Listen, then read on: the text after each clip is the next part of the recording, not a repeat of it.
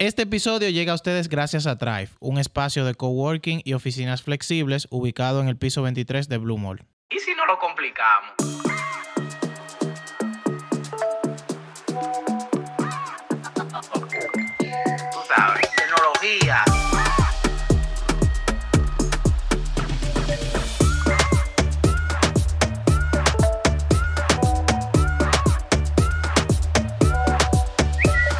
Dame un mangú con los tres golpes.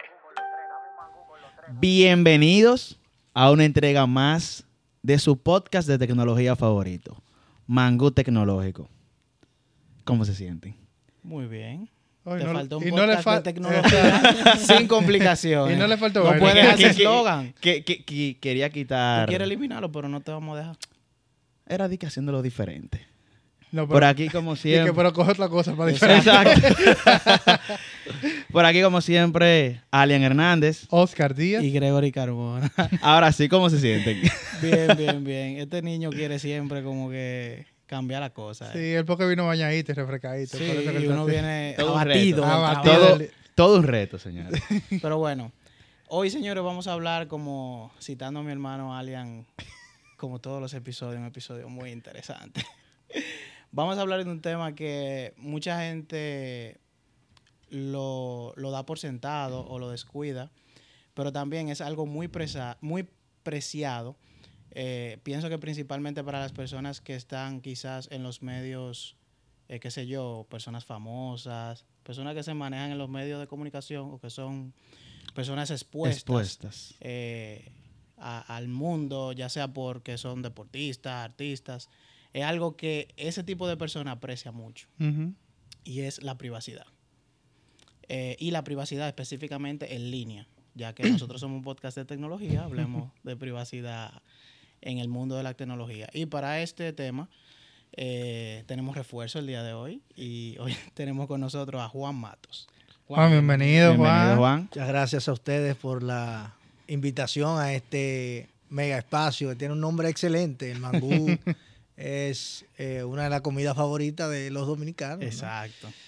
Así es, un placer. Tú sabes que como Oscar siempre dice que nosotros para esos temas así que son como bien interesantes, generalmente traemos refuerzo porque entendemos que quizá entre nosotros mismos eh, podemos discutir y sacar conclusiones, pero es bueno siempre traer a alguien experto que tenga experiencia en el tema y que nos enseñe a nosotros y al que nos está viendo y nos está escuchando eh, sobre lo que queremos transmitir. Sí, incluso yo creo que aquí lo importante es que nosotros siempre queremos esa- tenemos esa capacidad de asombro. O sea, a nosotros nos interesa mucho más aprender de alguien que está envuelto en ese tema, que nosotros venir aquí porque nosotros podríamos hablar sencillo o lo que sea, pero trajemos una gente que sí lo sabe hablar sencillo y que tiene bastante conocimiento.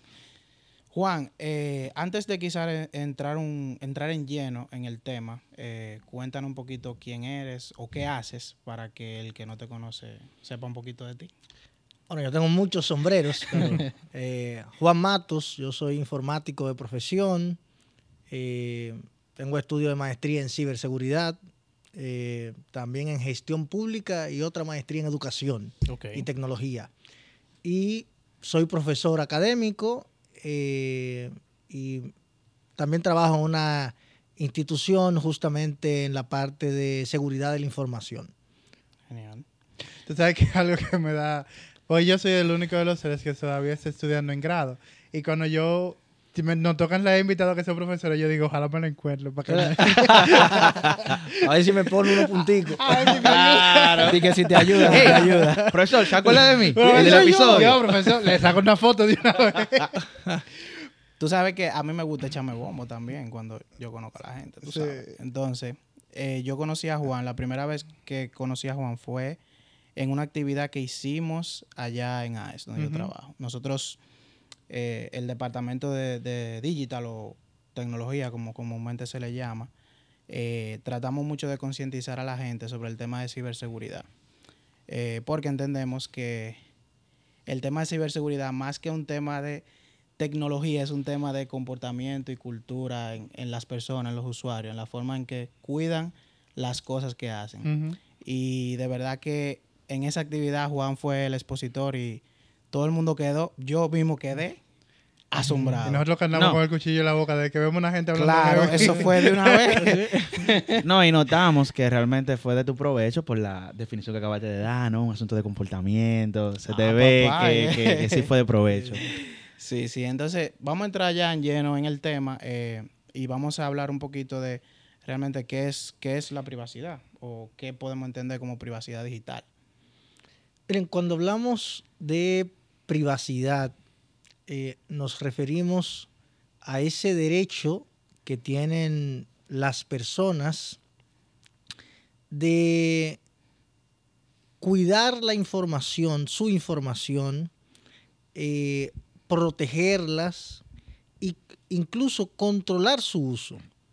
Eh, nosotros en esta era digital y vivimos en la era de, en un término muy pu- popular, en el echabaineo, en donde Siempre dando eh, calambre el en las uso redes. de las redes sociales eh, a veces nos hace compartir más cosas de la, de la cuenta, ¿no? Y eh, hoy en día la información se ha convertido en un activo de altísimo valor.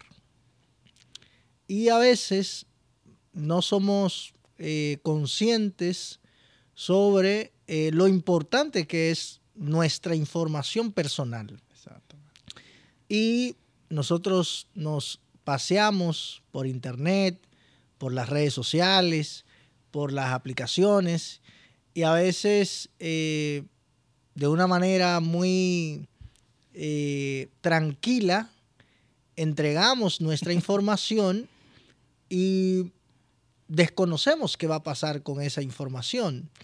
Entonces, eh, cuando hablamos de privacidad en línea, eh, ya es como esa fase en donde nosotros hacemos conciencia sobre lo importante que es la información personal y entonces comenzamos a, con- a controlarla. Y comenzamos a controlarla y desde luego comenzamos a implementar algunas, algunos controles o algunos comportamientos para proteger esa información. Entonces, Tú sabes que, que quería entrar precisamente por ese mismo tema y que era lo que Gregory comentaba ahorita, el tema de la privacidad. Que al final es que la gente sepa que sus datos importan. A veces nosotros vemos incluso que el comportamiento del ser humano es que le importa, pero que no le da tanto pensamiento a proteger su, su información. Porque vivimos aceptando eh, muchísimas aplicaciones simplemente porque están de moda. Eh, vivimos no activando doble factor de autenticación pa- para proteger nuestra privacidad. No sé desde tu punto de vista, ¿por qué tú crees que eh, aún sabiendo que importan nuestros datos, la gente sigue siendo vulnerable para que le roben la información? Y quiero agregar algo a eso, Oscar. No solamente que la gente como que le importe, pero yo siento que la gente, a pesar de que le importa, no ve como en algo palpable. En el comportamiento tú puedes ser como más confiado, no es lo mismo. O sea, la gente, un ejemplo, la gente no anda por ahí con la cédula en la frente. exactamente. No anda la gente. A menos que eh, tú vayas a una discoteca. la gente no anda con sus datos bancarios eh, pegados en el poloche. Entonces, es un asunto porque tú sientes y tú sabes y como que lo parpas que no puedes entrar esa información. Entonces, yo siento que en línea, aunque no importe, como es, lo vemos como otro mundo, como que es ajeno a mí. Y, y- por eso como que no hago tanta conciencia en el, en el momento del uso de la información en línea. Sí, eh, bueno, lo que dice es muy importante po- y tienes mucha razón. O sea, con tu tarjeta de crédito, tú el plástico lo proteges. O sea, a veces tú estás medio moca si le va a entregar la tarjeta a alguien. No es algo que tú andas y que te la pone aquí. eh, porque es, tú lo puedes tocar y tú lo ves. Ahora, esa misma información, la misma información de tu tarjeta de crédito, cuando la manejas de manera electrónica, probablemente no tengas los cuidados que cuando manejas el plástico y al final es lo mismo. Sí. Entonces es un asunto de conciencia. Y es que es como algo que lo sabemos, pero como que no lo sabemos tanto. Ya, y como yo sé que tengo que protegerlo, pero como que no soy consciente del impacto que tiene eh, mi información, el uso de mi información. Y no solo hablamos de la tarjeta de crédito, o sea, cualquier cosa, ¿no? Eh, yo una vez en una entrevista comentaba que la cédula de identidad era el documento más prostituido. Y es que, eh, por ejemplo, cuando usted eh, solicita trabajo o va a solicitar un trabajo, usted pone su cédula en su En currículum. Sí. Probablemente la cédula se necesita ya cuando lo van a contratar. Pero ¿qué pasa? Hay muchos currículum que van a la basura. Si no lo contrataron, el- ese currículum va para la basura. Entonces, eh, usted no tiene seguridad de que el currículum antes de tirarlo a la basura lo trituraron. Probablemente le hicieron así, lo tiraron al zafacón y bueno, fue a la basura. Pero por ahí anda su cédula y probablemente usted es miembro de todos los partidos políticos ¿no? Y, no, y no sabe cómo fue que consiguieron, que consiguieron eso, ¿no? Sí. Pero en el currículum también está su dirección física, está, eh, está su correo electrónico, está su teléfono, está su nombre completo.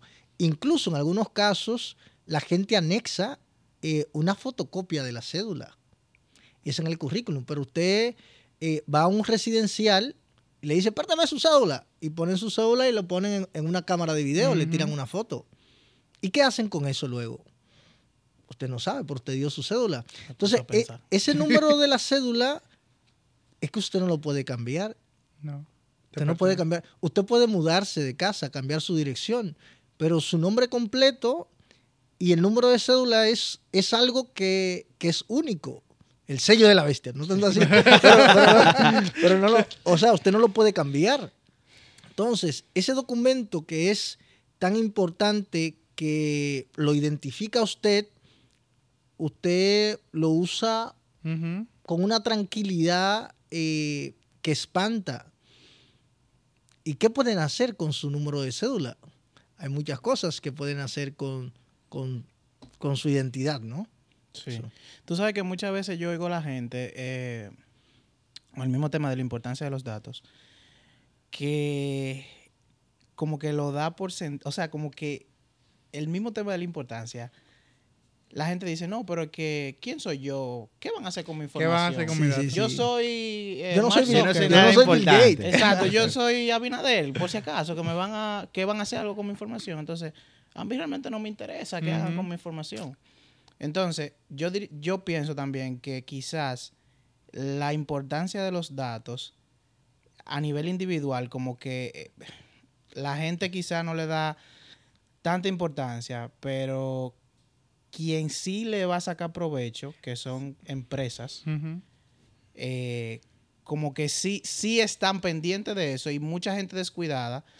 O sea, empresas que usan esa información se aprovechan de mucha gente descuidada que no le presta atención. Claro. Incluso con esa información hacen cosas que al final pueden afectar quizá al que sí eh, quiere proteger su información, porque tú al final, tú tienes redes, tú tienes redes de comunicación en las redes sociales, con tus amigos, lo que sea, y, tú, y hay enlaces, o sea, lo que hablábamos en el episodio de, de identidad, que tú eres una, un ente digital que te relaciona con otros entes, entonces hay cosas que al final pueden hasta repercutir en ti. Sí, incluso yo creo que todo se resuma. Por, yo, por eso yo hacía la pregunta, porque es muy fácil dar la cédula, como Juan comentaba. Es muy fácil que si alguien eh, me llama, dame tu teléfono, tú se lo compartes. Por ejemplo, muchísima gente te escribe, pásame el teléfono de fulano y muchas veces lo pasa así rapidísimo. Muy poca gente pone control sobre eso. Pero yo creo que se resume en lo que Gregory decía. ¿Por, qué a la gente no le importa dar sus datos así? Que son tan personales. Y se resume en que no le ven la importancia colectiva. Porque ellos lo que dicen es, ¿quién soy yo para que mi dato importe? Si yo pienso que quién soy yo para que mi dato importe, ¿por qué me importa no dar mi información? Entonces, ahí yo creo que es donde se resume el por qué somos tan flexibles con dar información tan básica. Pero yo pienso que también hay un asunto, no solamente de que de conciencia como te importe, porque un ejemplo, en este asunto de la cédula, que como dice Juan, es, es el documento más prostituido, yo puedo tener, yo decido mañana hoy, después de este episodio, escucho este episodio, tener conciencia sobre mi privacidad y mis datos personales. Mañana a mí se me va a exigir dar la cédula por ahí para cualquier cosa. Entonces no solamente un asunto de conciencia individual. Claro. Hay un asunto de como sociedad tenemos que darle importancia a esos datos porque a mí me lo van a pedir y yo no tengo opciones, Gregory. Yo tengo que dar la cédula. ¿O no? Así es. Oye, sí. yo puedo ser el tipo, No. no, mira, yo tengo aquí eh, 20 argumentos de por qué yo no tengo que la cédula, pero para yo hacer esa transacción, para yo hacer, para yo hacer esa actividad legal o esa actividad No, pero que funciona, No yo tengo entrar a que... la casa de Oscar Sí. el fin No, de pero- semana si no enseño la cédula. Exacto, entonces me la me ¿Te la- la pidieron? No, no, por ejemplo. Ah, pero- No, pero es que me la están exigiendo y yo tengo que seguir funcionando en sociedad y es un requisito. Exactamente. Mire que para entrar a este edificio yo tuve que dejar la cédula ahí abajo. Exacto. Y es como dice, o sea, eh, a pesar de que hasta cierto punto yo lo puedo controlar, porque ciertamente yo puedo controlar hasta cierto punto, pero si para entrar a un residencial me piden la cédula, ni modo, voy a tener que, que entregarla, ¿no? Entonces, eh, sí, es un tema de como sociedad, eh, hay que ver si esas personas o esas empresas que están haciendo uso de tus datos personales le están dando el tratamiento adecuado. Esa es otra, porque hay legislaciones que empujan a las instituciones, mira, tú, tú lo tienes, pero tú tienes que darle un trato adecuado. Hay que ver si realmente están respetando o si conocen las legislaciones que existen en, en estos términos, ¿no? Nosotros, Y- y- bueno, yo tengo muchas dudas del Sí. trato porque, ejemplo, en las farmacias, con el seguro y la cédula.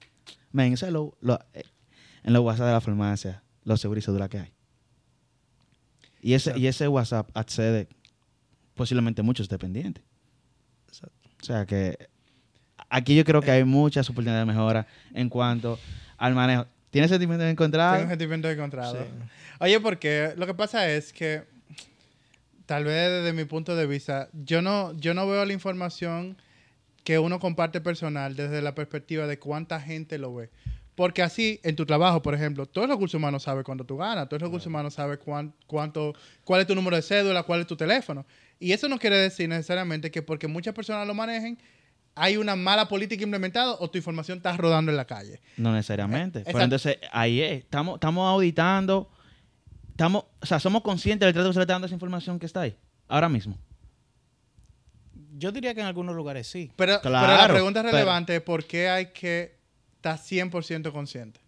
No, no, no. No, no, yo- Tenemos que asegurarnos como, pienso yo, como sociedad, de que Claro. sí haya un trato adecuado de la información de cada uno de nosotros que está en todos los lugares como subir este edificio. Claro, e- eso es así, o sea, eh, son tus datos.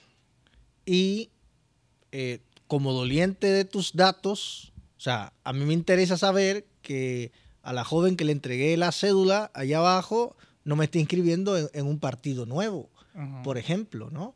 Entonces, sí, yo creo que hay un reto interesante, porque como les comentaba, a pesar de que existen eh, legislaciones, incluso buenas prácticas, e incluso podría ser eh, que las empresas dentro de sus políticas, eh, dentro de su código de ética, le digan a los empleados, mira, eh, con esta información tú no puedes dar un uso ajeno al uso que le damos en este negocio.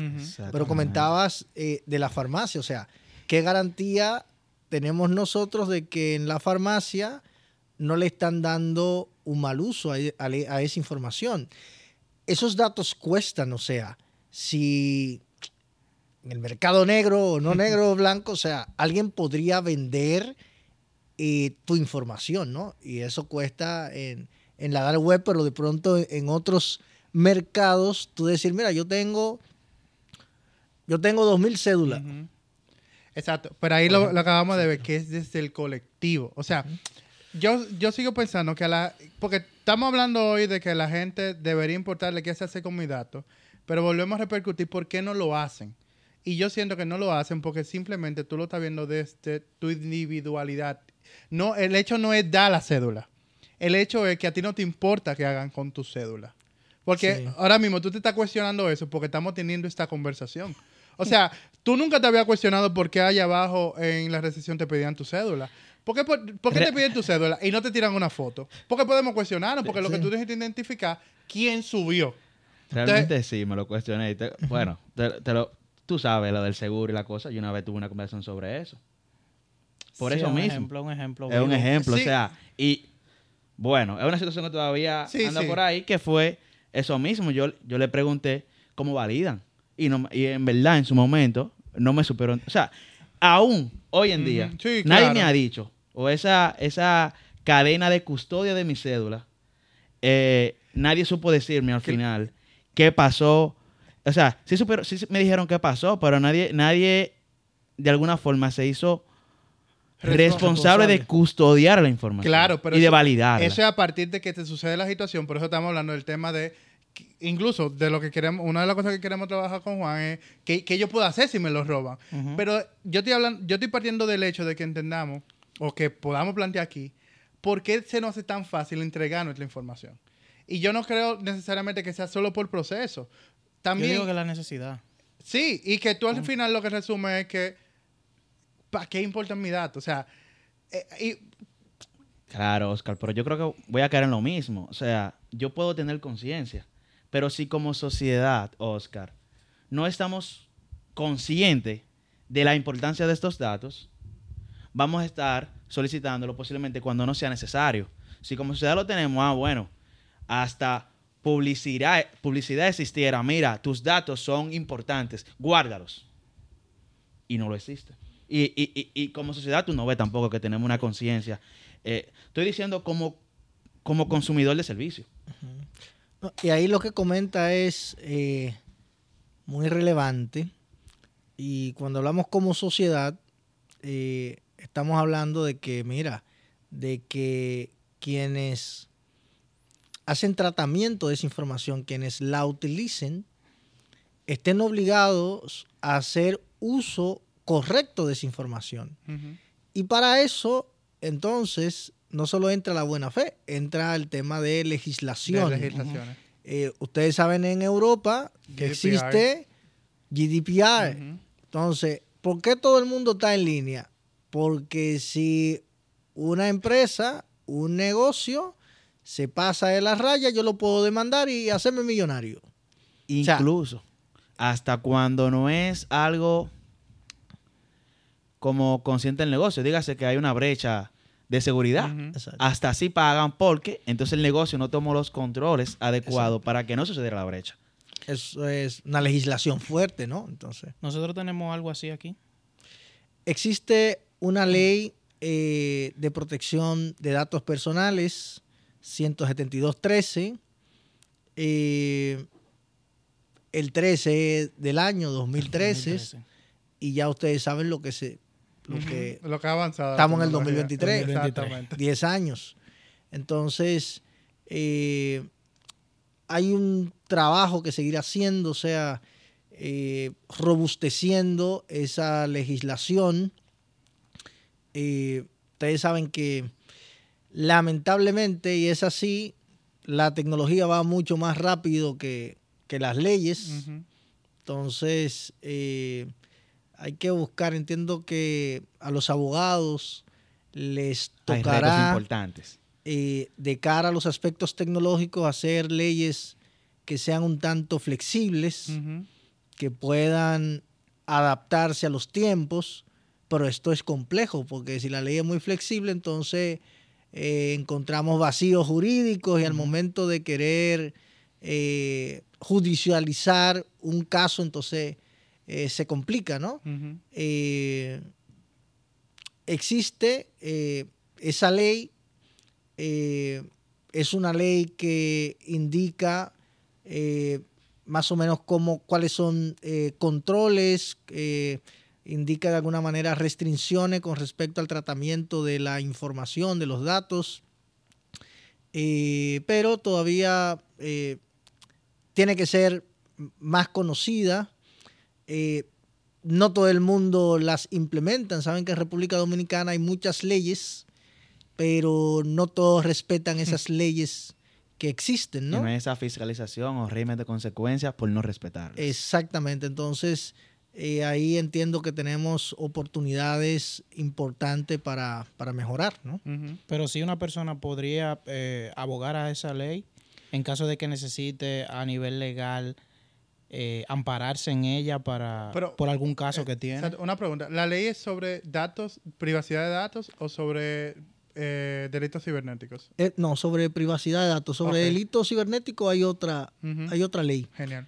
eh, es sobre privacidad de datos. Eh, pero, como le comento, como es una ley que tiene su tiempecito, hoy en día nos movemos en tecnologías que, que ahí no existían. No si tienes un problema ahí con ChatGPT, probablemente ahí no te puedas apoyar de la, de la legislación. Entonces, eso es lo que pasa. Esas leyes que tienen que ver con, con aspectos eh, tecnológicos eh, tienen a veces eh, unos desafíos porque esto va demasiado rápido, ¿no? Juan, tú no pusiste a pensar un poquito con el tema de la cédula y, y ese tipo de cosas. O sea, yo mismo no, quizá, tú sabes, si no tenemos esta conversación, quizá no me detengo a pensar en los riesgos que puede tener eso. Incluso yo conozco historias de personas que con su cédula, o sea, han hecho fraude con su cédula. Yo conocí un caso de una persona una vez que no sé cómo consiguieron la cédula de él y era como una red que había. De, En de- un currículum de la basura. un currículum, ¿no? Ah, Después de la Un conversación, ya no es currículum. difícil pensar en tantas Entonces, opciones. era como una red de, de fraudes y esas cosas. Y buscaron a alguien que se parecía a él. Y le, le falsificaron la cédula. Y con esa cédula pidieron préstamos, sacaron Wow. electrodomésticos, muchísimas cosas. Un caso. Y, y eso que tú Wow. dices, ustedes saben que fácilmente la cédula, que es una cédula bruta, nuestra cédula, Sí. Sí. usted consigue eh, una fotocopia y fácilmente usted le imprime en un plástico. Sí. Ustedes saben que Se me perdió. Mira, coge esa. Sí, o Pues, sea, no, o nadie que se va. parezca. Usted sabe Es que, hay. nadie va a validar. ¿Con qué tú lo validas? eh, eh, Exacto. eh, eso lo venden, o sea, ustedes han visto la maquinita de imprimir Sí. en carnet. Carnet. Eso lo vende que usted va y lo compra. Y en los trabajos hay, porque Eh, para los carnets de los colaboradores. Eso usted lo compra. Entonces, usted imprime una cédula. y no hay usted, usted contra no, usted, no va, usted no va a tener una gente que, ¿qué plástico estás utilizando? Eso es la vireta ahí. Ah, Acá está medio borra. No, y si de verdad esos datos son correctos o si de verdad existen esos datos. ¿Contra qué? ¿Contra qué yo comparo? Esa información que a mí me están dando, yo la estoy tomando como buena y válida. La cédula tiene un QR. Y ese QR, tú le sacas copia y se lee igualito. Y o se sea, no igualito. tiene ningún, tú no tienes ahí un control eh, que te permita contrastar si es un documento Mm, legítimo. Exacto. Legítimo. Exactamente. Sí, por Entonces- eso. Dale, dale. por eso no, me- es que a mí me Pero, y, estamos hablando, mire, estamos hablando solo De de, las- un de documento que es la. Exactamente. Que nada No más- hemos hablado. No, no hemos hablado de los datos que giran en torno a ti ni siquiera. Que iba a decir que por eso me gusta mucho todo el tema de, de KYC, de Know Your Client, que dejamos simplemente de ver el tema de validar si el dato existe en una base de datos, sino que los documentos son verdaderos, porque empiezan a, a comparar parámetros, empiezan a comparar parámetros de que la cédula coincida con el template de una cédula real, de que la foto de la persona que está contra la pantalla coincide con la foto de la persona. O sea, el, el valor de, por ejemplo, de, con- de consultar tu número de cédula con la Junta no es el único valor que se está tomando ahora cuando hablamos de identidad digital, sino la veracidad de ese documento, que es lo que Juan estaba comentando. Incluso lo que me, me agrada bastante de esos procesos de KYC es que son muy baratos. O sea, eh, eh, la cantidad de consultas que una empresa puede contratar son muy baratos y hay muchas soluciones que permiten que empresas empiecen a validar la información de sus clientes. Por eso yo quería, por eso la discusión de ahorita, quería que dejáramos muy claro que era la responsabilidad del ciudadano de, de en cuanto a qué información brindo y la responsabilidad de, la empresa en cuanto a cómo protejo esa información del ciudadano. Que era que estaba la conversación mía y de Alia. Que, ¿Qué las empresas tienen que seguir haciendo para proteger mi información? ¿Y qué yo tengo que saber? Si tengo que saber qué se está haciendo con esa información, si tengo que saber si le puedo dar de verdad todos esos datos, si puedo actuar sobre eso y, y hemos encaminado la conversación basada en eso. Sí, y tú sabes que, bueno, en- con esas pinceladas que dio Juan, entendemos que, por ejemplo, en ese caso de los documentos, quizá no podemos hacer mucho, estamos de mano atada en algunas cosas, pero a nivel de dispositivo electrónico, ¿cómo yo me puedo proteger quizá de que mi información, eh, sea- no sé cómo O sea, decirlo, eh, si sea pienso- tratada o, o, o cómo yo protejo que mi información no ande por ahí eh, ven- siendo vendida o siendo utilizada para cosas ilícitas. Bueno. Porque puede ser que sea vendida para cosas que son ilícitas, pero quizás no hacen daño. No sé, publicidad, por ejemplo. Pero quizás puede ser para cosas ilícitas. Siguiendo tu pregunta, Gregory, pienso que sería como, como, aparte de yo dar, hemos hablado mucho de dar, de la cédula y de esos documentos, pero como yo en mi día a día, eh, con lo- el uso de los medios tecnológicos que yo hago, cómo yo puedo como cuidarme sería. Lo primero que hay, hay que conocer qué está haciendo o qué va a hacer eh, esa aplicación o esa página web Ujú. O ese dispositivo con tus datos. Eso es lo primero. Tener conciencia de que tú vas a poner tus datos ahí y qué va a pasar con ellos. Para esto hay un gran desafío. Están los términos y condiciones. Lee el listín. que nadie lee. Oye, Que no hay forma. Si Es algo que- no hay, es forma de que lo lea. Es más, Entonces, ponga mira. su comentario si usted lo leyó. Sí, entonces,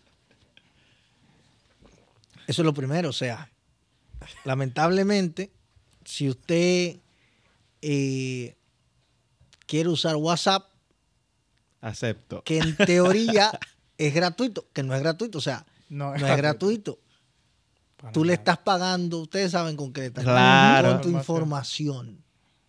Sí. Tú le estás pagando con tu información.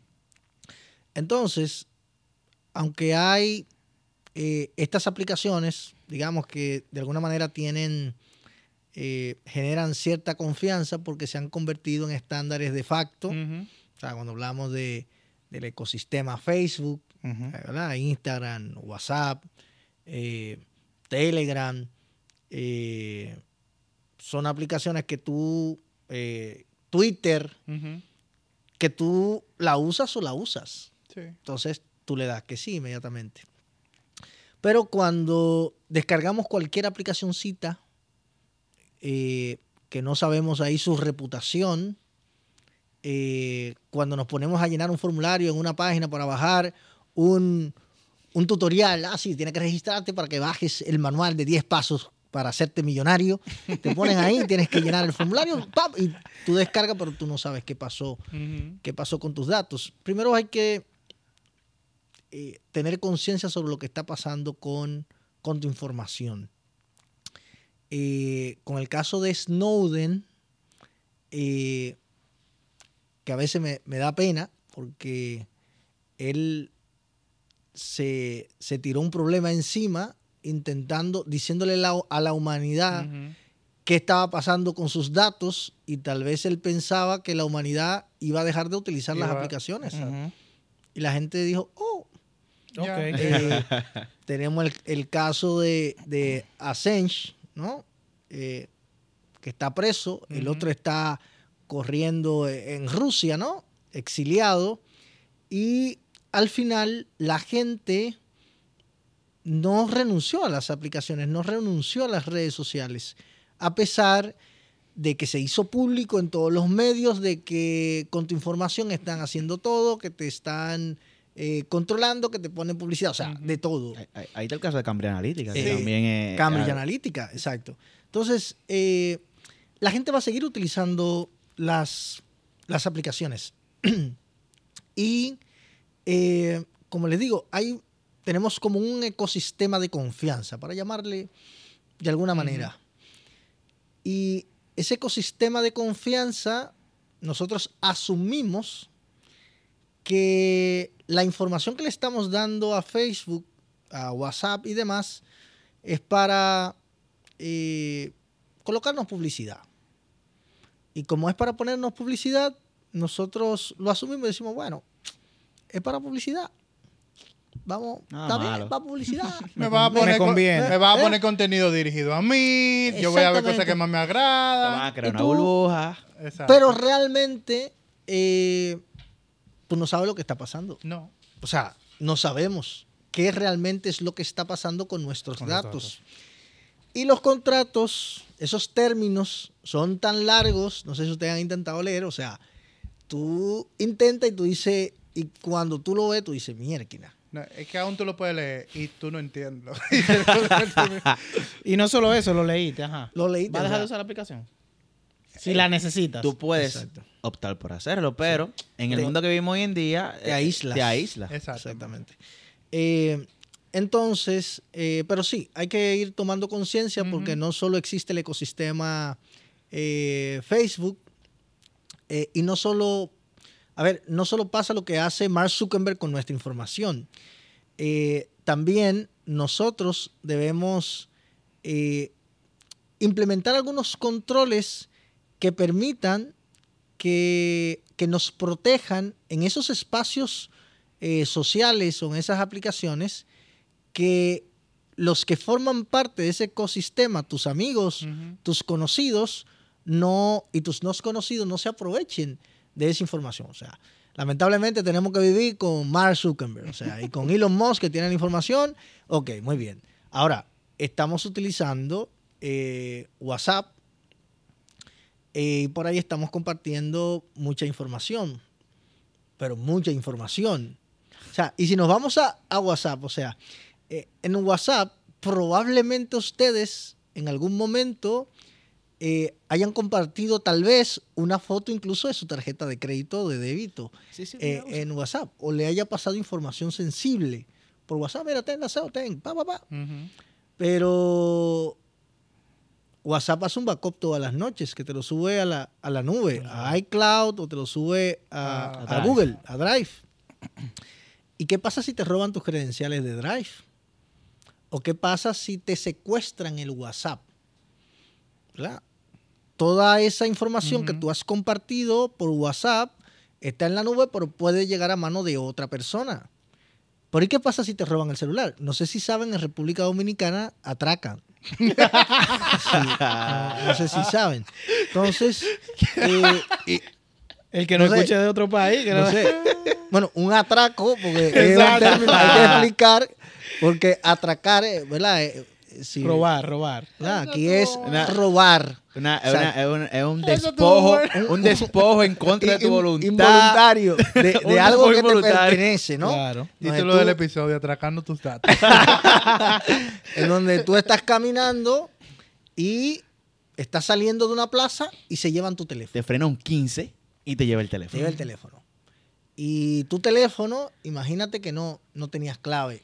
Uy. Por ejemplo, no tenías clave en tu teléfono. Ya se fue con tu información. ¿Con qué se fue la persona ahí? Bueno, se fue con todo lo que tú compartiste con WhatsApp. En WhatsApp, por lo general, uno tiene personas muy cercanas, quizás a tu novia, quizás a tu mamá, quizás... Y por ahí tú compartes a confianza de todo.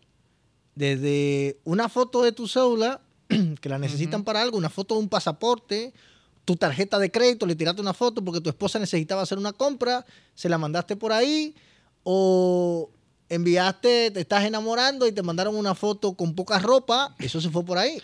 Entonces, el del 15 no solo se fue con tu con el aparato, se fue con tus datos. Sí. Y muy probablemente, es casi seguro, que los datos valgan más que el aparato como aparato. tal. ¿Verdad? Sí. Claro. Pero a veces no es que te robaron el teléfono. Tu teléfono se puede dañar y se le rompió la pantalla y tú vas donde un técnico y lo dejas para que te lo repare. Qué difícil. Y él ahí te le va a hacer un backup, te va a sacar, o sea, Claro. él lo tiene, o sea, y él está siguiendo la ley de protección de datos personales. Pero que, que a mí me pasó con una empresa. Yo compré una laptop, me voy a ahorrar el nombre de la empresa esta vez. Sí, es importante. La, Esta la va a perdonar, la va a La, la voy a perdonar. chancear, pero yo compré una lata en un sitio y la data salió defectuosa. Yo duré un mes usándola, yo me había logueado, en ese momento yo tal vez yo no tengo las, el conocimiento que tengo ahora, y yo dejaba todo logueado, la cuenta del banco, recordar este dispositivo y toda mi cosa. Se dañó la máquina, la máquina no me prendió a mí. Yo devuelvo la máquina, después de mucho pleito yo me devuelvo en mi cuarto, y como a los dos meses, un pana me escribe por Facebook. Mira, tú eres Oscar Díaz. Y yo, sí. Eh, mira, yo tengo tu máquina. Solamente quiero que sepas que yo la compré en tal sitio y eh, tu cuenta estaba logueada aquí. O sea, toda mi cuenta estaba logueada en ese sitio. O sea, no pudieron hacer ni siquiera Un formateo. un formateo de la máquina. Antes de venderla, que también es extraño porque deberían formatearla porque tú le debieras entregar un equipo nuevo, pero eso, eso cree uno. Eso es que comentas, y ahí es bien relevante, por lo general, nosotros, para evitar no tener que poner nuestra tarjeta de crédito y nuestra información, agarramos en, en Google Chrome con otro navegador y le damos a guardar. Remember. ¿Y qué pasa con esto? Error 404. ¿Qué pasa? Esa información que tú estás guardando en el navegador, el navegador no, a ver, no la protege tal vez como debería. Entonces, a veces, por ejemplo, un virus, eh, hay virus que, un programa malicioso, que roban credenciales, o sea, se guardan y no se guardan de una manera súper segura en tu navegador. De hecho, en un navegador, ustedes van y en la barrita ponen Chrome, ponen Chrome, slash, slash, settings y ponen password. Todo lo que se ha guardado. Ahí usted ve todos los passwords que, que usted ha guardado. Y ahí usted le da al ojito de visualizar Y se ve. y se ve, te va a pedir la contraseña de la máquina por si ya tú estás logueado. Ya no te lo va a pedir. Ya. No, o sea, que algo que me pasó. Te la piden, entonces tú puedes ver eso. Pero eso lo puede ver otro. Y hay Exacto. personas que utilizan. Mira, usted va a un sitio público y hay gente que graba. Y graba las contraseñas y graba su información allí. Entonces, esa información puede ser accesible, accedida por terceros, ¿no? Sí. No, incluso los mismos doble factor de autenticación. Yo uso Microsoft Authenticator en el navegador. Y si tú te lo guiaste ahora y tú vuelves a buscar una contraseña dentro de un ratico y te la muestra igual que Chrome. O sea, es que... eh, Ahora, es difícil. Es difícil yo des- tú decirme a mí que no guarde una contraseña en mi computadora. O sea, yo sé que eso es lo que deberíamos hacer para que proteger nuestra información. Pero cuando tú tienes la, cuando tú necesitas agilidad, eh, no es verdad que yo voy a pensar en. Pero, en pero mira, parte. yo siento que no de todo entonces. Yo siento, personalmente, lo, eh, eh, mi Lo comportamiento yo no lo hago de todo. Hay cosas que son relevantes, dígase. HDA, eh, asuntos bancarios, asuntos que tengan que ver con claro. dinero, Totalmente. mis cuentas eh, que son importantes, cuentas de correo que son uno tiene cuenta de correo de- con distintas relevancias, eh, donde yo sé que se hacen backup. Eso, ahí yo hago todo mi paso con calma, qué contraseña, qué cosa, porque por lo mismo, obviamente hay, hay otros recursos que uno usa en la web que no son de tantísima, o por lo menos para mí no son de tantísima relevancia, y, y ahí sí yo lo guardé como la estrategia que yo utilizo actualmente. Por eso que comenta, por ejemplo, del, del navegador. Eh, principalmente hoy en día hay muchos eh, malware que básicamente su misión es robarse la credencial y venderla en la dark web. O sea, Exacto. cualquier tipo de credenciales, de Gmail, de tu banco, de declaración de impuestos, de lo que sea, ¿no? Entonces, ¿qué pasa? Eh, si tú acostumbras a guardar eh, las contraseñas en el navegador, y tú entiendes que nadie tiene acceso físico a tu computador, bueno, ahí estás ganando, nadie tiene acceso físico a tu computador. Pero, ¿qué haces con los malware? O sea, el famoso antivirus. Tú tienes un antivirus y lo tienes actualizado y lo pagas, o lo craqueaste también. ¿eh? Porque... Ah, lo bueno. craqueaste, pero eh, antes de, de descargarlo, pusiste la, eh, eh, eh, la, la cuenta rápida para que te deje de cargar. Wow, por ahí que uno hace.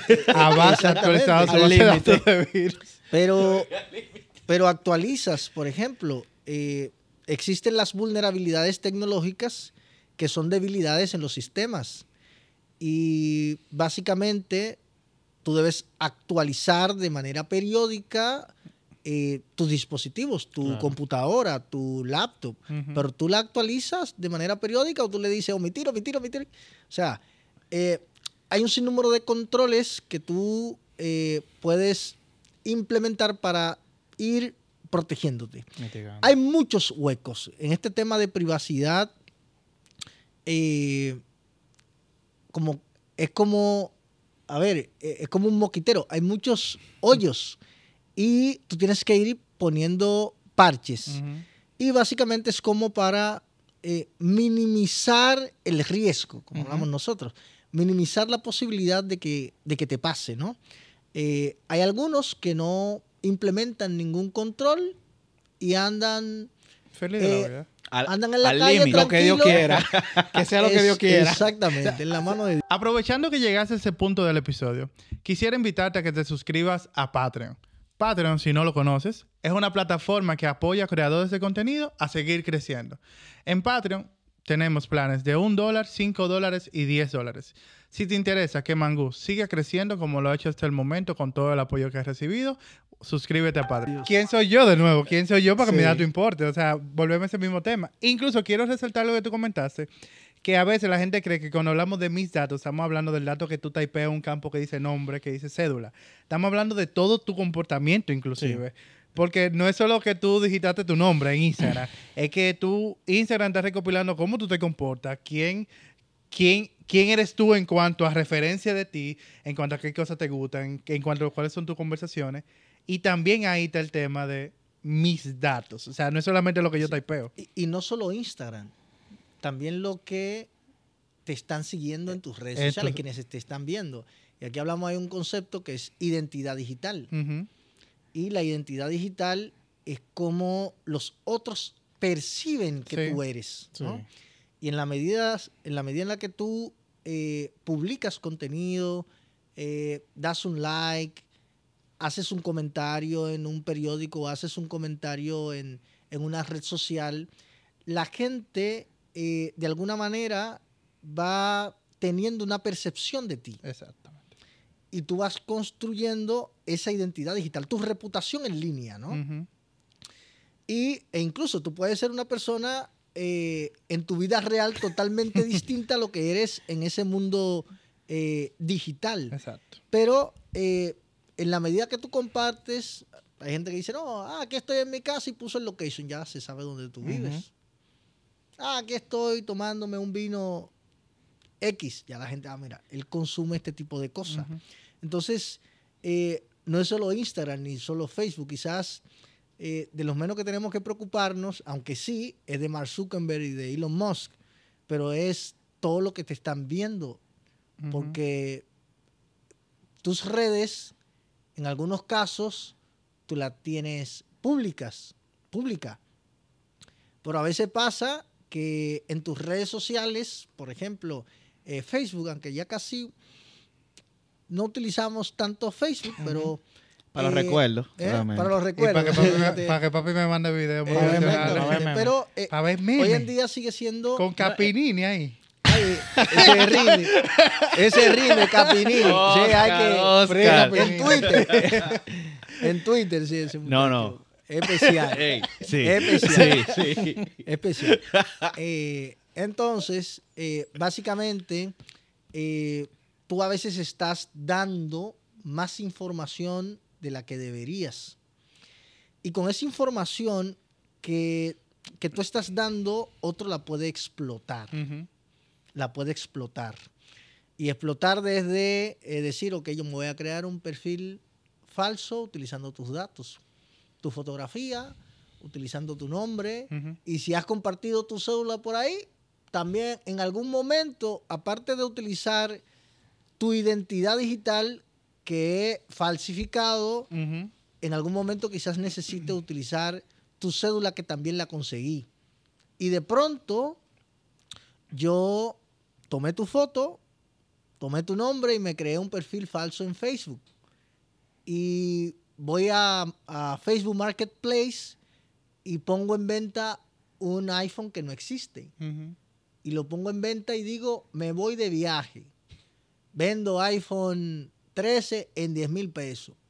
Usted sabe lo que va a pasar. Van a comenzar a contactarle para, para transar ese negocio, Sí. porque es en 10 mil pesos y es un iPhone 13 o Ujú. 14, ¿no? Y en esa conversación, increíblemente, hay personas que van a caer en el gancho de depositarle dinero. Eso pasa todos Diario. los días. Yo le deposité y desapareció. El diario viví.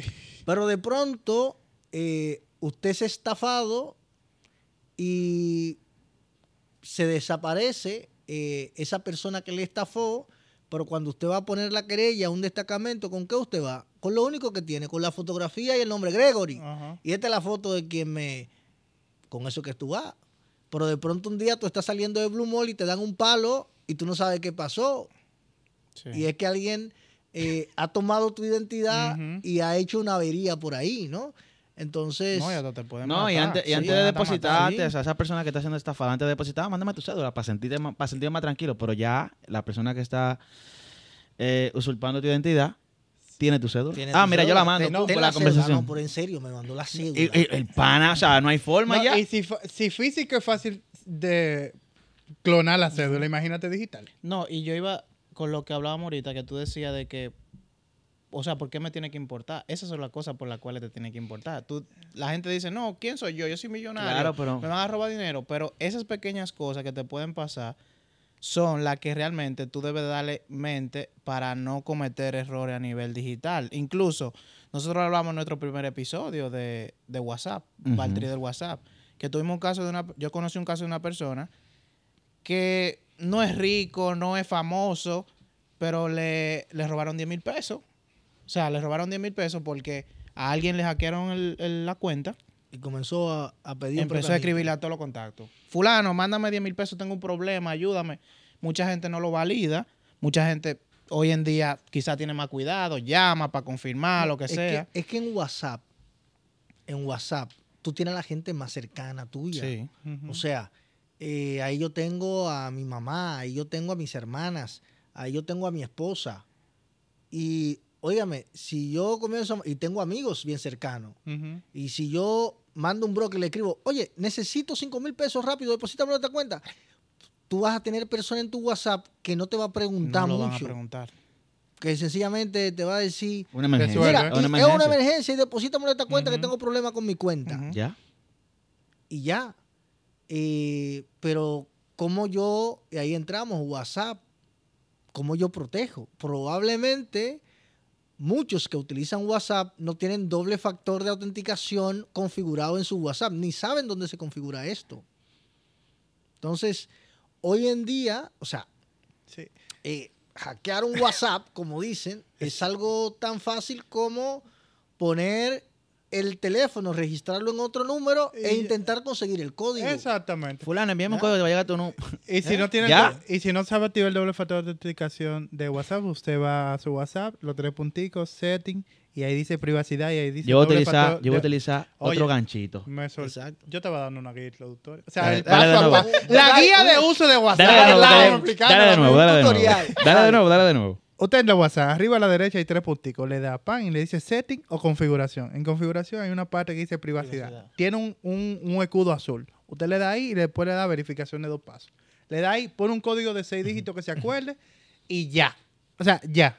Puede continuar. Ahora tengo otro gancho. Vaya al episodio de Mango Tecnológico, Valtteri de WhatsApp, y ahí hablamos de todo eso que puede hacer con WhatsApp y por qué tiene que hacerlo, aunque ya aquí dijimos un ejemplo práctico. Yo creo que este tipo de conversación hay que crear conciencia en que de verdad, o sea, como quien piensa que yo no soy importante puede ver Puede verse afectado.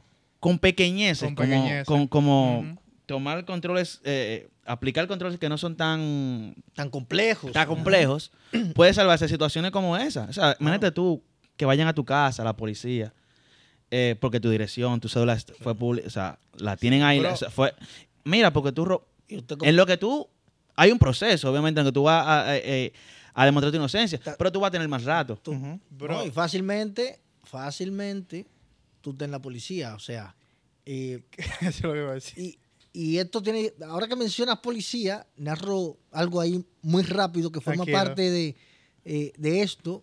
Un estudiante mío se vio en una situación eh, delicada, porque miren lo que pasó. Se robaron un, un Smart TV por ahí. Y eh, en una madrugada a él lo allanan. Oigan la cosa. Sí, yo conozco casos. Él no tiene que ver con Smart TV. ¿Qué pasó? Quien se robó el Smart TV parece que era alguien cercano a su casa. Se conectó a su wifi que él lo tenía abierto. Oye. Wow. En el Smart TV tenía Netflix. Netflix registra las IP de las últimas conexiones. Ajá. Cuando eh, los agentes del orden hacen la investigación, dijeron, no, el, el Smart TV está conectado. A esa. Ya. Óigame, eh, tuvo que hablar inglés, o sea, tuvo una situación eh, Complicada. complicada. que tuvo que presentarse y era porque tenía su wifi abierto. Abierto.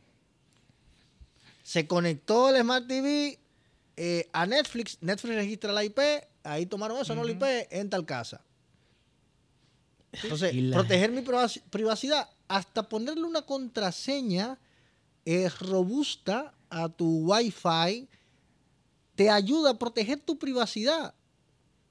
Y no es que no sí. se conecten. Si una- un wifi está abierto, tú te- una persona que no es de la casa se conecta, puede acceder a los dispositivos Sí. que también están conectados. o sea, Exacto. y a los datos. que a están- todo lo que se mueve dentro de la red eh, del hogar. Pero precisa, pero hay que volver no, en que la gente tiene que entender lo que acabamos. No, no, claro, lo que, su estamos dato haciendo. personal No, no, lo que está haciendo Mangú en Sí. esta conversación es eso. y que tus datos personales son, son, son relevantes por más que tú pienses que no. Que no. Incluso yo vi casos, eso que tú hablabas de la policía, de un pana que lo metieron preso y cuando él fue al tribunal, eh, que lo metieron preso.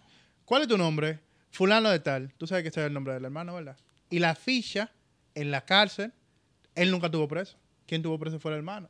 Se den cuenta cuando el hermano fue a buscar un préstamo, que el hermano salió, loco, pero tú tienes una ficha en la policía. O sea, para que, para que veamos todo el tema de, de, de robo de información. Y Yo creo, tú sabes que. y que es bien, incluso, No. a veces yo le llamo que más que protegernos necesariamente está, está alerta. Y, y eso que menciona es estar alerta. Porque, por ejemplo, y, y vuelvo de nuevo a WhatsApp. Por ejemplo, si yo les preguntara a, us- a ustedes, no sé si tienen teléfono en su casa residencial. Ah, yo sé. Sí. Lo tienen, pero no lo usan. Yo, no, yo quité Oye, eso si hace alguien mucho. llama, Poca es poca que algo está pasando. Si, Sí, alguien, sí. si el teléfono de mi casa suena que algo Yo lo está quité hace pasando. mucho. Ya. Muy bien. Y, y esto que pasa, puede pasar. Les voy a comentar algo. No es para dar ideas, pero para que vean. eh, ok. Imagínate que yo soy un ciberdelincuente. Y como ciberdelincuente digo, voy a intentar registrar el teléfono de tu casa, ese número que es tuyo, no me pertenece, voy a registrar un WhatsApp con ese número. ¿verdad? Y eh, evidentemente, ustedes saben que si tú vas a registrar WhatsApp, o te envío un código, o, O tú puedes una decirle- llamada. hacerle una llamada. Pero yo voy a hacer esto de madrugada. Lo voy a hacer de madrugada. ¿Qué va a pasar de- en la madrugada? En la madrugada, tu teléfono de la casa va a sonar, va a sonar y va a mandar al buzón de voz. Y en el buzón de voz, la máquina de WhatsApp va a dejar el código. El código es 2345. ¿Ustedes han cambiado la contraseña de su buzón de voz de su teléfono? Todo el mundo sabe que es 999 000. Sí, pero todo el mundo sabe que es 999. Exacto. Pero ustedes saben que existe un teléfono que yo puedo llamar Exacto. y escuchar tu buzón de voz. Fuera de control. O sea, fuera de control. ¿Ya? Entonces, incluso, eso es un disparatico. Pero incluso eso, usted tiene que cuidar. Y si usted tiene 999, cámbielo. Porque incluso su empresa la pueden poner en una situación delicada. Porque un delincuente o alguien que escuche este episodio Sí. eh, puede agarrar el número de WhatsApp de su empresa, si usted no lo está utilizando, no todos los negocios hoy en día eh, utilizan WhatsApp, y alguien podría activar eh, un número de WhatsApp haciéndose pasar por el Por negocio. el negocio. ¿Ya? Entonces, incluso hasta eso, miren cómo, cómo hasta esas cositas sí. me pueden poner En eh, en aprieto, ¿no? Que los sencillos me ponen aprieto. Diable, qué verdad. o sea Sí. yo, después de terminar esta conversación, Voy a hacer una revisión exhaustiva de De todas todo- mis cuentas, de todo lo que yo hago de nuevo. Yo creo que, o sea, yo entiendo que tengo, eh, como conozco algo, tengo algunos controles, pero yo voy a hacer una revisión 360 de todo lo No. mío porque han, han surgido cosas aquí interesantes. Y, y bueno, ahí que mencionas, hay un mega control y no hemos hablado de eso, que es algo muy básico y es el tema de las contraseñas. Súper básico. ¿Y qué pasa con las contraseñas? Lo primero que las contraseñas, eh, por lo general, las personas utilizan informaciones personales para construir su contraseña. Pero esas informaciones personales, nombre de su perro, fechas de nacimientos, el nombre de su novia, el nombre de su papá, el nombre de su mamá, el nombre de su empresa, popular 1, 2, 3, 4. Eh, y esas informaciones la gente las publica en línea. Porque probablemente haciendo un escaneo en tus redes sociales, yo vea quiénes son tus hijos, cómo se llaman tus hijos, eh, tu fecha de nacimiento, tú la ¿Dónde tienes trabaja? en, la, en las redes sociales para que las redes sociales eh, tus amigos celebren tu cumpleaños, te feliciten. Entonces, esta es información. Tu número de teléfono es público porque eso lo tiene todo el mundo. Entonces, la gente utiliza información personal para construir su contraseña. Y esa información personal, la gente la publica. O sea, eh, si yo quiero atacarte a ti eh, e intentar eh, descifrar cuál puede ser tu contraseña, incluso existen software a los que yo le pongo toda la información personal que he colectado de las redes sociales y él me va a construir todas las posibles contraseñas. Entonces, eso es uno de los primeros defectos. Sí. Otro, eh, o de los primeros, de los principales errores, utilizar informaciones personales para construir contraseña. Otro de los errores es no cambiar las contraseñas con frecuencia. ¿Y qué pasa aquí? Es que como tú has utilizado información personal para construir tu contraseña, tú creas un lazo sentimental con tu contraseña. O sea, es que, es que sí, creas una relación amorosa Sí. con tu contraseña. No te Y- quieres y esa deshacer de relación-. No, no, no. Y cuando te dice que tienes que cambiar, pero ¿y ¿cómo yo voy a cambiar a mi mamá? Oye, yo tengo cinco años. no, es, que, es que mi mamá, a mi hijo, a mi hija, Ajá. es que es mi fecha de nacimiento, es mi teléfono. O sea, ¿Cómo se me olvida eso? no. Y tú creas una relación y tú dices, no te voy a cambiar. No, es que no te voy a cambiar. Y cuando te toca cambiar la contraseña, entonces Le agrego un uno. es un uno. O le- le un agregas el número. No, pero peor aún. Mire, hay. ¿Qué pasa? Las grandes plataformas eh, sufren brechas. O sea, eh, Facebook, eh, Twitter, eh, Netflix eh, han sufrido ataques en donde se le han robado todas las contraseñas. Y hay eh, portales en donde tú puedes, por ejemplo, verificar eh, si la contraseña, si ese correo electrónico tuyo ha estado dentro de una brecha. Y no sé si ustedes, luego en el video, pueden compartir eh, algunos enlaces de Sí, estos, sí, ¿no? Entonces, eh, es bueno que ustedes verifiquen. hay una como que se llama em, como iPownet, algo así, en donde tú puedes poner un correo, tu correo electrónico y ver si ese correo electrónico ha estado en una brecha. Sí. Y Apple te lo hace también. O sea, en Apple, vuelvo a la guía de usuario. En Apple tú vas a configuraciones, en privacidad, y te dice si tu cuenta de usuario ha sido vulneral, vulnerada en otra plataforma. Incluso a mí en estos días me salió que 25 plataformas habían sus- sustraído mi información y me mencionó. Salió Twitter, salió Facebook, salió Instagram. Gracias, papá, yo tengo doble factor de autenticación, pero te va mostrando que se robó, o sea, dónde se robó tu información. Porque yo, ten- yo era, eh, tenía un lazo sentimental con mi contraseña. Yo una vez así, pero luego eh, creo que crucé la luz. Y, y bueno, y, y- y agregamos nuestro gestor de contraseña ya para Sí. no tener sentimiento porque yo ni sé cuáles son. Tú sabes Exacto. que ahí quiero, quiero abordar ese... Y ah, ustedes, y, y bueno, y lo dejo, pero ustedes han mencionado dos cosas importantes que es bueno ampliar. Uno es el doble factor de autenticación, Importante. que probablemente hay mucha gente que sabe lo que es y otro que no. Y usted mencionó también el gestor de contraseña. Es importante que la gente sepa qué es esto. ¿no? Claro. Ah, ok. no, pero al final, el gestor de contraseña es una aplicación que te ayuda a generar contraseñas robustas, que Sí. tú no te apasiones con Para no tener sentimientos Exacto. con la contraseña. Todos pasamos por ahí. O sea, Sí. si usted está escuchando esto y se siente eh, que nosotros Lo eh, lo estamos atacando, no, no, no. Ah. Nosotros también. Yo en un momento de mi vida tenía dos contraseñas. Luego de que eh, aumentando mi seguridad pasé a cuatro contraseñas que yo usaba para todo. Yo y yo decía, no, no, yo con seguridad cuando me... Alias, no, yo tengo cuatro contraseñas. No, de 15 caracteres. Sí, 10 sí, sí, no, no, no. Y Y luego- punto, hizo que... oh, Y son Con- diferentes. Exacto, no, no, cuatro contraseñas. Yo sabía que si yo no recordaba algo, yo probaba una de las cuatro y iba a entrar. Ajá. Luego ya sí, eh, eh, eh, hemos ido cruzando la luz y bueno, agregamos nuestro gestor. Así que eh, eh, lo invitamos a la luz. Exacto. Entonces, el, el gestor de contraseña es algo que te ayuda a generar esas contraseñas robustas. Y el doble factor de autenticación es una capa adicional.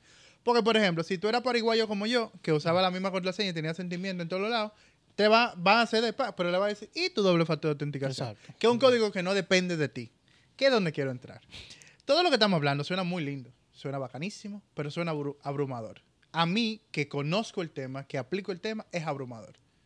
Entonces, ¿cómo el de allá afuera hacemos que lo entienda? Y quiero llevarlo desde el punto de vista de a quién le entregamos la varita de la responsabilidad. Yo como usuario, desde el punto, y lo estoy viendo desde el punto de vista de usabilidad y de experiencia, mi único problema, mi única necesidad es acceder a los servicios. No importa el cómo, sino acceder. El cómo me puede generar problemas porque me puedo sentir tocadito porque me pidieron mucha contraseña o puedo sentir problemas porque en el banco me preguntan mi número de cédula de nuevo, pero mi única preocupación es entrar al servicio.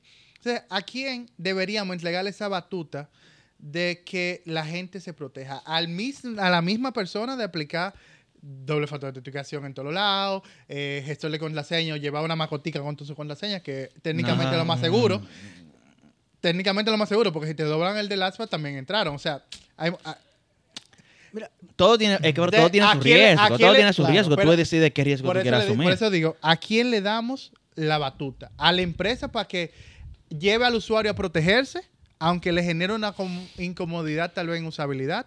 ¿O al usuario que su único pensamiento es hacer un servicio? sí, una cosa es la empresa y en las empresas por lo general implementamos controles, Controles. para asegurar ese ecosistema em- empresarial. Eh, y en muchos casos, dentro de empresas medianas y grandes, hay los suficientes controles como para proteger en el ambiente empresarial. Pero en tu ambiente personal, ¿quién te protege? Ahí, eh, ¿Eres tú? te- o sea, ahí tú tienes que hacer la tarea, buscar el podcast de Mangú y comenzar a ilustrarte, eh, comenzar a aprender, porque es que eh, es creando conciencia. O sea, si tú pones una contraseña débil y si tú le tomas una fotografía a tu tarjeta de código y la mandaste por WhatsApp, óyeme, te van a vaciar la cuenta. O sea, Yo, Yo- yo, creo que Oscar también se, se, eh, abarcaba, eh, creo que en tu pregunta también tú lo, lo, lo, lo enfocabas más como del área de las plataformas donde tenemos nuestro servicio, Sí, ¿no? sí, y lo Como digo que porque... Facebook, Ajá. Instagram. Ya hemos tenido una serie de episodios, por ejemplo, tuvimos un episodio con, con Equifax y con Count hablando de que hay protección del lado de la empresa, de evitar transacciones fraudulentas, evitar el fraude. Luego tuvimos conversaciones con Sendio, donde hablábamos de todo el tema de, de bot y cómo se hacen los procesos de validación. Y estamos viendo que se están aplicando mucho control a que la empresa guía al usuario cómo protegerse. Porque al final yo lo que siento que loco, no lo vamos a entender. O sea, el usuario externo. Por ejemplo, ha pasado mucho que se han robado mucha cuenta de YouTube en estos días a influencers que tienen millón, que generan mucho dinero. Y ayer yo todavía vi que se robaron otra cuenta de, de YouTube porque no tenía doble factor de autenticación. Lo que pasa es que la gente, la gente lo va a ir, o sea, a veces es un esfuerzo. A veces requiere que tú aprendas. Y a veces tú aprendes dándote cocotazos. Exacto. O sea, O Trompezando. sea, poniendo candado después que te, que te sucede. lamentablemente. eh, o sea, Pero A mí me ha pasado, eh, en la vida real yo vivo, vivía, vivía en un edificio, en un piso bien alto, y yo no tenía hierro en el balcón. Y Spider-Man me visitó. Deje relajo, mano. Me visitó que, que Spider-Man. uno lo ve y dice, Sí. no hay Tú dices forma. imposible. Es imposible. No hay forma. Yo dije, no, yo vivo aquí. eh, me acababa de mudar a ese apartamento, un residencial cerrado. Pero decía, no, es que aquí no sube nadie. Spider-Man me visitó. Y se llevan entendí. vaina que tú ni sabes cómo es. No, no, óyeme. ¿Qué te- Óyeme. ¿Cómo lo cargó? Es que se Oye, pone ¿cómo lo creativo. Loco, lo- Entonces- los cables del tendido eléctrico necesitan una grúa para llevárselo. Y hay tigres que descalzo se suben al potelo y lo tumban. Yo no tengo son- ni cómo. Pues, entonces a veces pasa que la gente le roban una cuenta de YouTube. No- si no tenía doble factor de autenticación, a que se la pone. Garantizado que después lo tiene. Se lo pone. Si un fraude en un banco que recibió un correo electrónico, dio un clic, entró a una página que parecía del banco, le pidió su tarjeta de código, puso todo su Y código una foto. y le vaciaron la, la cuenta. En la próxima ocasión, No pone la foto. óyeme, ya sabe. Llama al banco, me llegó un... Mira, eh, aquí no le dé. Sí. Pero yo pienso también igual, Oscar, eh, respondiendo un poco tu... Lo del... eh, como La responsabilidad esa responsabilidad o es. esa de lado y lado, quién debe preocuparse. Yo pienso que hay, por lo menos en mi caso, yo siento que hay un asunto Es mixto con eso. Compartida. compartido. Porque un ejemplo, Gmail. Gmail, tú, o sea, uno, Gmail gratis, o sea, nada, nada, ningún, ninguna suite, te hace de vez en cuando como esas, hace una confirmación de preguntas de seguridad, como por, o sea, uno no está pendiente, de que déjame actualizar que yo el número, no, no, entonces, por lo menos, por citar el caso de Gmail, ah, te pregunta, mira, vamos a hacer como, incluso te hace como una, te hace como una especie de wizard, donde tú como que verificas Exacto. ciertas cosas, te dice, mira, tu contraseña tiene música cuando la cambia, mira, tu Ese es tu número cuenta, todavía. e- ese es tu número todavía, tu cuenta está abierta en tanto dispositivo, ¿Y de quién es la responsabilidad ahí? Ahí la empresa Eh, tomó, pero igual, pero ajá. espera. La, la, la, la, Google no, Gmail no me está obligando a hacer esos cambios. Él me hizo la sugerencia, me mostró el wizard, pero no me obligó. Entonces yo pudiera hacer caso omiso de esa Exacto. advertencia Que de muchas Gmail, veces pasa. Que muchas veces pasa porque yo lo he hecho. En unas reviso, en otras yo hago simplemente caso omiso. Y ellos hicieron su sugerencia y yo decidí quedarme desprotegido. Aparte de que ellos me están diciendo, mira, hágalo por esto. Hay una especie de concientización. O sea que también hay una responsabilidad individual. Sí, no- en la responsabilidad individual porque tú decidiste no hacerlo. Eso es igual que yo te diga, Alian, ve allá porque te van a regalar un millón de pesos y tú no vayas. Ese es el mismo caso. El, ¿eh? a buscarlo. Lo que yo digo es que las empresas, para mí, deberían ser, ah, porque por ejemplo, GDPR no ataca al ciudadano. GDPR ataca a las empresas que administran la información. Entonces, quienes ponen los controles de seguridad son las empresas, porque el ciudadano nada más necesita acceder al servicio. Sí. En, tu en ese caso que tú acabas de poner, a mí lo único que me interesa es entrar a Gmail. Gmail como empresa me sugiere y en algunos casos me obliga, como Windows en algunos Windows en empresa no te obliga a hacer una actualización, pero a veces te forza a hacer una actualización si tú no estás en la empresa. Entonces, lo que te digo es que para mí, el, eh, nosotros como clientes, lo que nos interesa a veces, o la mayoría de veces, es entrar a un servicio, no necesariamente el cómo. Entonces, las empresas sí, para mí, son los que tienen que cargar la batuta de empezar a proteger ese posible cliente. Por eso cuando hablábamos con Count decía, decíamos que a veces vemos el fraude mal. Vemos el fraude como que simplemente evitar el fraude. No, el fraude tenemos que verlo, que es lo que nos... Evitar el fraude nos va a permitir más venta a nosotros. Y evitando el fraude, ¿quién tiene que poner el control? No el cliente de allá afuera. La empresa es un asunto de confianza que se genera. Sí, al final es la responsabilidad tuya, pero quien tiene que invitarte a protegerte es la empresa. Sí, ahí entran otros factores también de a nivel de, de facilidades. Usabilidad. Exacto. O sea, porque ahí ¿Qué tan friendly como- es? Sí, siempre, ese hay siempre ha sido, y obviamente son eh, parte de los retos de tener eh, seguridad, que haya seguridad, pero que también eso permita un uso amigable de los recursos a los que tú quieras acceder. O sea, siempre, esos son desafíos que siempre se porque están Juanita, tratando. que está en un, en un salón, que usa WhatsApp a veces, usa Instagram para subir fotos, no es verdad que tú le vas a decir que tienen que instalar Google eh, Authenticator. Authenticator, que después ya se dio cuenta porque vendió el teléfono o lo empeñó en un sitio, que Google Authenticator no guarda una copia en la nube y perdió toda su información, ¿cómo la recupera? Ella no tiene la capacidad de nosotros para escribirle a la mesa de ayuda y validarse que si yo cuánto. Entonces, ahí, ahí es que yo voy. La seguridad, y lo hablamos en un episodio, para mí es muy bonito lo que estamos haciendo, pero todavía para el usuario suena abrumador. Por eso, gente como Banreserva tiene, y esto es una payola gra- gratísima porque me, me parece sumamente interesante lo que están haciendo. Tiene publicidad, pónganla aquí. Tienen publicidad en todos los lados hablando de- del tema de phishing, hablando del tema, porque Sí, hay sí, gente sí. que todavía, loco, no lo van a entender.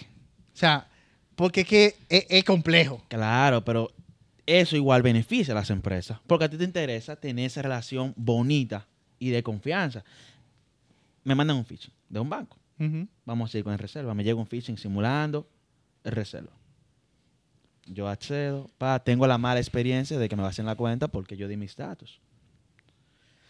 Eventualmente, después que tú pongas tu, tu vayas a la reclamación y cosas que se demuestre que al final fue tu, tu, tu psiquis fue vulnerada, tú vas a tener un sabor amargo con el banco porque aunque no fueron ellos los culpables, tú vas a tener un sabor amargo y por eso Si tú lo entiendo que obviamente las, las, las empresas, las instituciones tienen que pujar eso porque volvemos a lo mismo, el tema que hablábamos con Cao.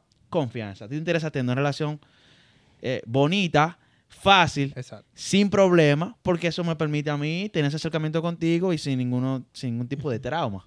Sí, ahí está un tema de que tú- la empresa al final, en esa relación de confianza, va a querer Que o no va a querer que a ti te sucedan ese tipo de cosas porque- porque al final te va a perder como cliente. Entonces ahí entra, sigue siendo una... re- Lo que yo entiendo que tú quieres decir es que al final quizá el peso mayor de la responsabilidad está del lado de la empresa Ah, mi como, pensamiento. como el dueño del servicio y el que entiende que tiene que mantener a los clientes en confianza para generar ingresos, li- lo que sea que está dando en el nivel de servicio.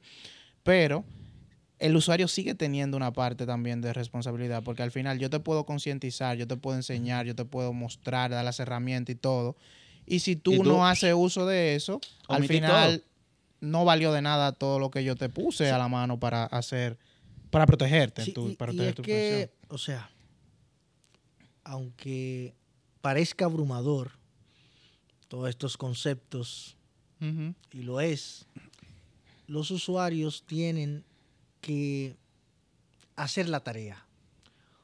Porque tenemos una vida paralela en el mundo digital. O sea, en, en el mundo real, aunque el mundo digital también es real, pero en el mundo físico, en este mundo material, yo sé que yo no voy a andar con, con 50 mil pesos en la mano. No, mano. No voy a salir. ¿Por qué? Porque existe la posibilidad de que me atraquen, De que me atraquen. de que me roben. Eh, y tú, mi vehículo está allá abajo, los, yo dejé los seguros puestos. Yo subí lo- los cristales. Entonces, nosotros sabemos eh, o intentamos, hemos aprendido a protegernos en, en el mundo físico. Nos cuidamos más.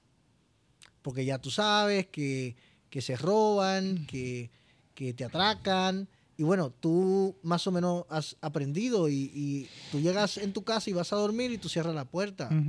Y tú tienes cámaras y tú tienes alarma. Eh, entonces, tenemos que comenzar a aprender. Tenemos que comenzar a hacer la tarea. O sea, eh, usted está utilizando redes sociales, está utilizando internet. Bueno, es un mundo salvaje en donde hay delincuentes también.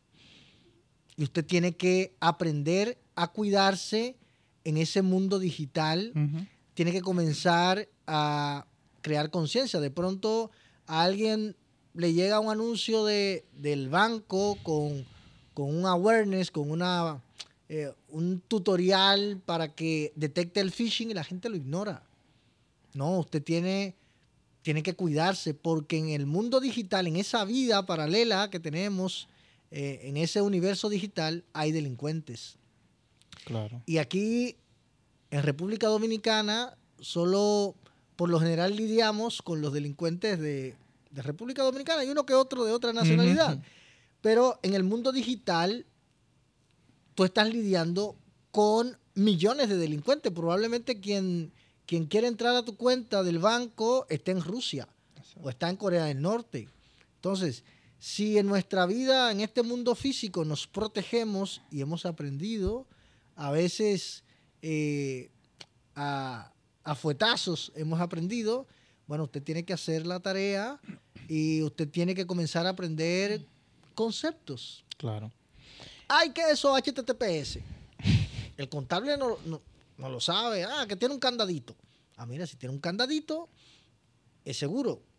Si vas a entrar al banco, eh, tienes que fijarte que la dirección, o sea, tú debes conocer la dirección de tu banco.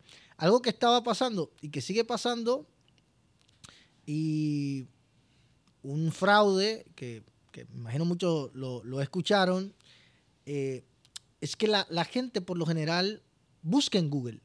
O sea, la gente, nosotros no ponemos el URL completo, sino que buscamos en Google. Habían unos delincuentes que estaban pagando publicidad.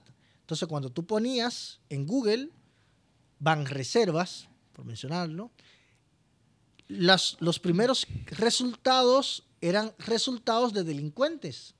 La gente le daba clic a los primeros resultados porque por lo general usted le da clic a los primeros resultados, le daba un clic, no veía el URL, que es la dirección de la página web, y sencillamente veía el look and feel, veía la página, pero es exactamente Igual. la de mi banco. Ahí ponía sus credenciales, incluso con certificados digitales, porque el Exacto. certificado lo ponen. Entonces, la gente tiene que despertar. Es abrumador, es abrumador, pero los ciudadanos digitales, que somos todos los que hacemos uso de estas nuevas tecnologías, tenemos que comenzar a aprender. Y que la gente también que debe de entender quizás que cuando hablamos del mundo digital, no solo hablamos de las redes sociales. Hoy en día la gente tiene negocios de forma digital. O sea, hay gente que no tiene espacio físico para nada. Y toda su transacción, eh, dígase comercial, la hacen a través de, de dispositivos electrónicos. También que a medida que la tecnología va de forma exponencial creciendo, muchos servicios, eh, incluso podemos mencionar hasta servicios gubernamentales que hoy en día se manejan de forma presencial, mañana van a ser de forma digital. Mañana vamos a tener un récord médico digital y vamos a tener muchas cosas que hoy en día no están digitalizadas en el mundo digital y vamos a tener que aplicar más controles aún que lo que manejamos hoy en día. Así Yo es. quería también preguntarte, Juan, hablamos mucho de, de cosas que nos pueden pasar, eh, situaciones que en el mundo digital al final pueden repercutir en, en el mundo físico, si lo llamamos así. Pero, ¿qué yo puedo hacer si yo siento que tengo la identidad comprometida o si me sucedió alguna situación donde mi identidad fue comprometida? ¿Qué yo puedo hacer como usuario ante, frente a una situación como esa? Depende. De según cómo se mire todo. Sí, depende. Eh, a ver. Porque si es. Si se comprometió, por ejemplo, eh, tu información bancaria, pusiste eh, tus credenciales en, en una página falsa, se las robaron y te robaron tu dinero. ¿verdad? Entonces, si te pasa eso, eh, tienes que notificar al banco, ¿verdad? Tienes que notificar al banco para que te bloquee la cuenta, te cambie, te bloquee la tarjeta de crédito. eh, pero luego, si fuiste objeto de una estafa, entonces tienes que ir a los estamentos del orden. Existe en la policía un departamento de persecución de los delitos de crímenes eh, de alta tecnología. Entonces, tienes que poner una querella Una querella. eh, tienes que poner tu reclamación en el banco. Si el banco no te da respuesta, entonces tienes que ir a la superintendencia de bancos, ¿no? Eh, pero imaginemos que no es del banco, si sencillamente te robaron tu, Tu Instagram. tu WhatsApp. Instagram, te robaron tu, tu WhatsApp, ¿no? Igual, eh, aunque puedes ir al, al departamento, ahí hay mecanismos que tienen esas mismas plataformas que te ayudan a recuperar tus Sí. cuentas, ¿no?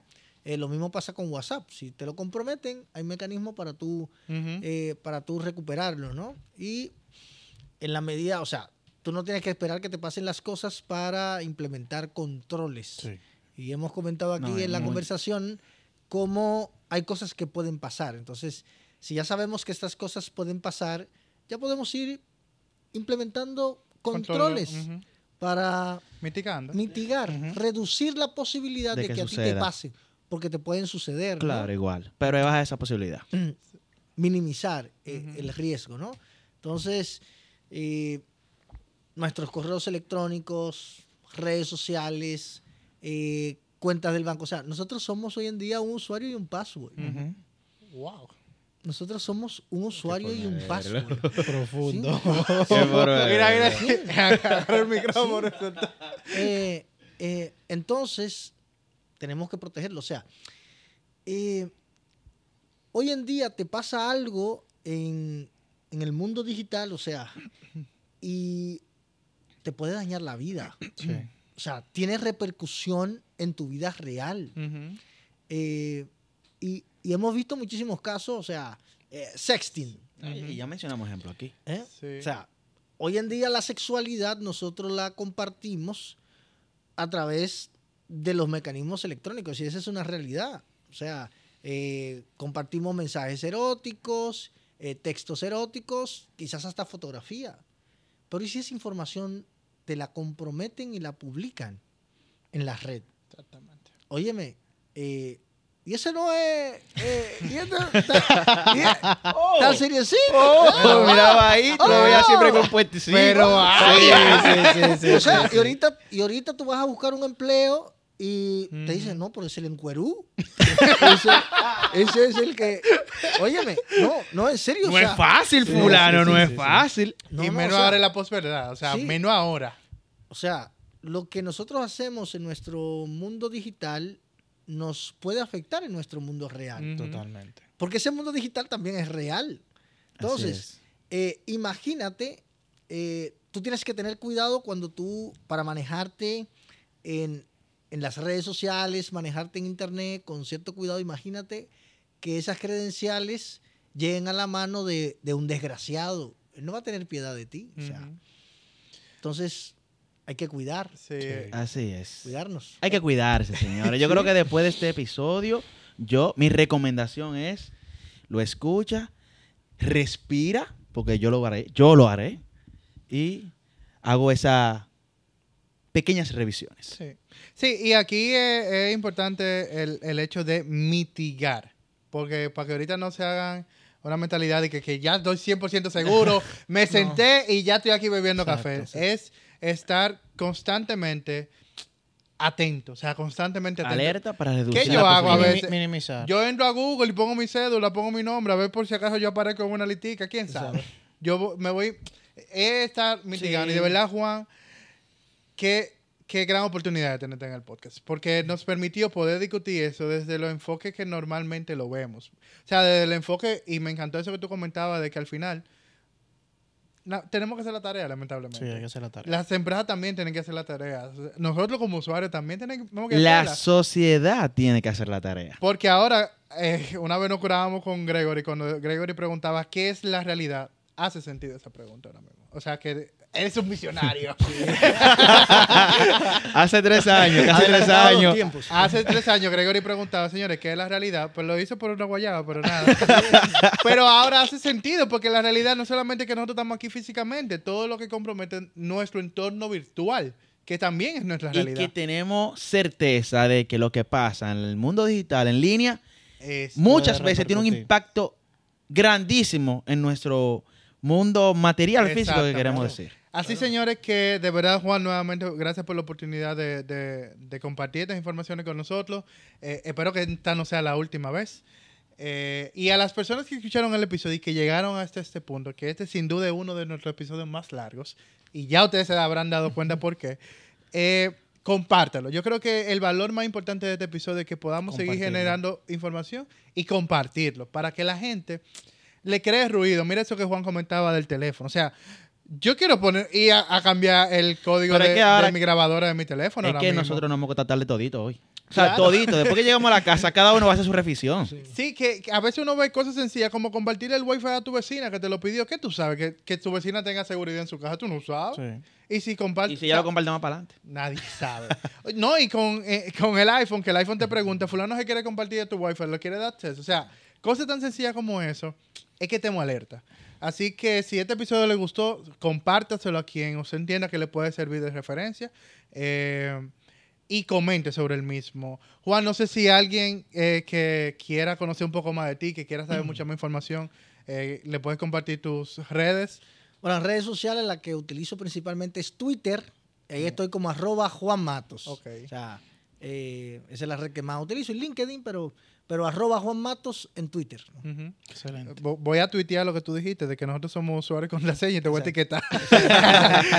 y si usted eh, quiere apoyar a Mangú Tecnológico y que Mangú Tecnológico siga creciendo, antes de, de esa parte, que Gregory me miró mal, estamos en todas las plataformas digitales como Anchor, Spotify. No, no, no, no, no. Estamos en Spotify, Anchor, Google Podcast, Spotify, YouTube, en todas las plataformas de podcast. Ponga Mangú Tecnológico y nos va a encontrar, créame que sí.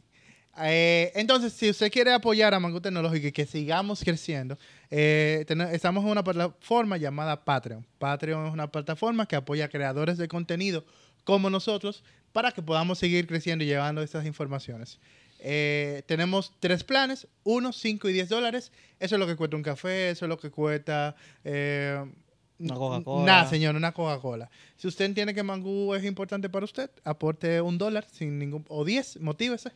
Y mm, No, y si, y si realmente ahora mismo no tiene la oportunidad de hacer ese aporte monetario, entonces comparte este episodio para que este contenido llegue a más personas. así que nada, Juan, de verdad, gracias de nuevo por la oportunidad de darnos la oportunidad de tenerte en nuestro podcast y